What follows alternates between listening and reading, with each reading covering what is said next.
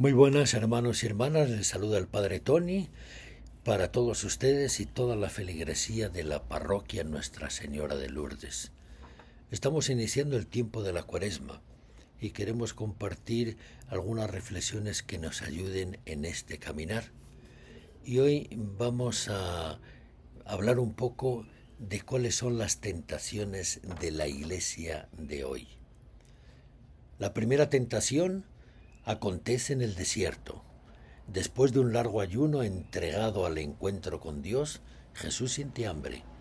Es entonces cuando el tentador le sugiere actuar pensando en sí mismo y olvidando el proyecto del Padre. Si eres hijo de Dios, di que estas piedras se conviertan en pan. Jesús, desfallecido, pero lleno del Espíritu de Dios, reacciona. No sólo de pan vive el hombre, sino de toda palabra que sale de la boca de Dios. No vivirá buscando su propio interés, no será un Mesías egoísta, multiplicará panes cuando vea pasar hambre a los pobres, les alimentará de la palabra viva de Dios. Siempre que la Iglesia busca su propio interés, olvidando el proyecto del reino de Dios, se desvía de Jesús Siempre que los cristianos ponemos nuestro bienestar a las necesidades de los últimos, nos alejamos de Jesús. La segunda tentación se produce en el templo. El tentador propone a Jesús hacer su entrada triunfal en la ciudad santa, descendiendo de lo alto como Mesías glorioso. La protección de Dios está asegurada. Sus ángeles cuidarán de él. Jesús reacciona rápido. No tentarás al Señor tu Dios, no será un Mesías triunfador, no pondrá Dios al servicio de su gloria, no hará señales del cielo, solo signos para curar enfermos. Siempre que la Iglesia pone a Dios al servicio de su propia gloria y desciende de lo alto para mostrar su propia dignidad, se desvía de Jesús.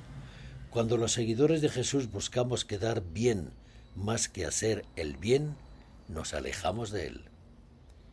La tercera tentación sucede en una montaña altísima. Desde el día, desde, desde allá se divisan todos los reinos del mundo.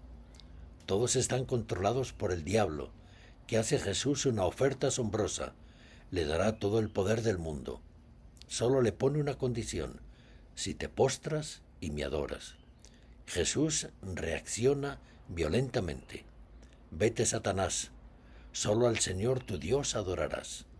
Dios no los llama a dominar el mundo, como el emperador de Roma, sino a servir a quienes viven oprimidos por su imperio.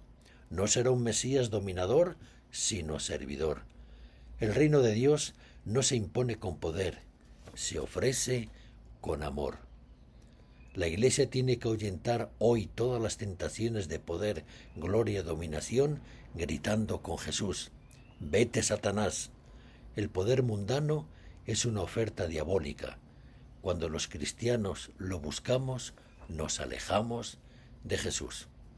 Ojalá que estas tentaciones nos ayuden e iluminen nuestro caminar como hijos de Dios.